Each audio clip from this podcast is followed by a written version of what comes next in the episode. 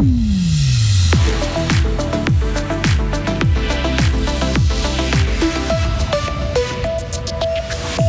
Un congé maternité rallongé en cas d'hospitalisation après l'accouchement. Le gouvernement fribourgeois est pour.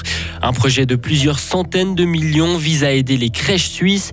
Et Monsieur Pétrole en charge de l'écologie au Conseil fédéral, une décision qui en inquiète certains. Le ciel sera nuageux pour la soirée, pas de changement en vue pour demain. Ce sera très nuageux avec quelques giboulées entre dimanche et mardi. Le temps sera ensoleillé et froid. La météo complète à la fin du journal d'Hugo Savary. Bonsoir Hugo. Bonsoir Mauricio, bonsoir à toutes et à tous. Le congé maternité doit-il être allongé quand la mère se retrouve hospitalisée après un accouchement? C'est rare, mais cela peut arriver. C'est pourquoi deux députés socialistes ont demandé que Fribourg dépose une initiative cantonale en ce sens. La même initiative a déjà été proposée par le canton de Vaud. Aujourd'hui, le gouvernement fribourgeois indique qu'il soutient cette demande. Maël Robert. Mais ce changement de loi permettrait aux mères qui se retrouvent hospitalisées de manière prolongée après leur accouchement de ne pas se retrouver dans une situation précaire au niveau financier, dit le gouvernement gouvernement fribourgeois pour justifier son soutien aujourd'hui, parce que toutes les femmes n'ont pas une assurance perte de gain et que le traitement d'une demande auprès de l'assurance invalidité peut durer plusieurs mois, voire des années par exemple. On ignore encore les coûts d'une telle mesure, il n'existe pas de chiffres au niveau national, mais à Fribourg, il y a en général entre deux et trois cas de ce type chaque année, selon le gouvernement fribourgeois. Merci beaucoup Maël. Les députés fribourgeois devront ensuite trancher sur ce texte. Le retour de la neige est forcément synonyme d'accident. Une trentaine en tout dans le canton, 5 sur l'A12 et 3 à Chables, Quetance et Saint-Aubin par exemple. Heureusement sans blessés, juste de la tôle froissée.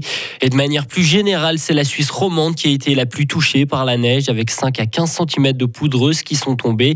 Fribourg est le canton où il a le plus neigé. 770 millions de francs par an. C'est le montant qu'une commission du Conseil national veut affecter aux structures d'accueil de la petite enfance en Suisse.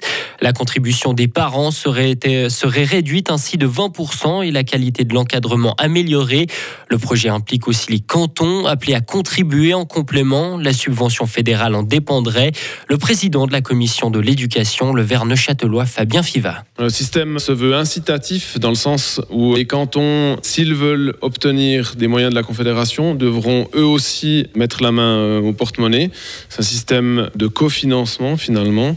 Et puis, il est incitatif dans le sens où au début, les cantons auront tous la même chose mais au fur et à mesure du développement du système, tous les quatre ans, les cantons qui n'investissent pas suffisamment pour baisser les frais de garde euh, à charge des parents obtiendront moins d'argent de la part de la Confédération. Coût pour la Confédération? Le coût aujourd'hui estimé d'environ 710 millions par année pour la part réduction des frais et 60 millions pour la part amélioration de la qualité. Le projet de loi est prêt. Le plénum du Conseil national en débattra en mars prochain. Les milieux écologistes sont inquiets qu'Albert Rusty soit le nouveau ministre de l'Environnement. La répartition des départements entre les sept conseillers fédéraux a été dévoilée hier avec quelques surprises pour certains.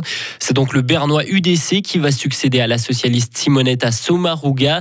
Les Verts reprochent notamment au nouvel élu d'avoir défendu par le passé les énergies fossiles et le qualifient de baron du pétrole. Le conseiller national vert Gérard André a lui accueilli la nouvelle de manière plus modérée.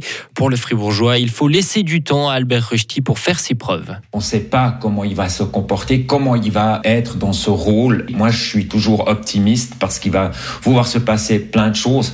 Par contre, une chose est claire, le Conseil fédéral, c'est pas Verdi, a bétonné même un, pouvoir qui n'est pas représentatif pour la population ni pour le Parlement. Et autant plus, il faut que les Vertes, les Verts aient un siège au Conseil fédéral au plus vite possible. Donc, on va le revendiquer euh, certainement en 2023 lors des élections. À droite, l'UDC s'est réjoui d'un changement à la tête de l'environnement après presque 30 ans sous une direction de centre-gauche. La star américaine de basket, Britney Greener, est arrivée ce matin aux États-Unis après avoir été libérée d'une prison russe en échange d'un marchand d'armes. Vladimir Poutine a estimé que d'autres échanges de prisonniers sont possibles. Le président russe a souligné que ces négociations n'étaient pas forcément un prologue à, un dialogue sur d'autres questions, mais elles calment légèrement la situation selon lui. Mais Américains et Russes s'accusent toujours mutuellement de détenir leurs ressortissants respectifs à des fins politiques. Et pour terminer dans le même thème, nouvelle menace sur le pétrole de la part du Kremlin. Vladimir Poutine a menacé l'Occident de réduire la production de pétrole russe si nécessaire. Déclaration faite donc quelques jours après l'introduction par l'Union européenne, le G7 et l'Australie d'un plafonnement du prix de l'or noir russe à 60 dollars. Retrouvez toute l'info sur frappe et.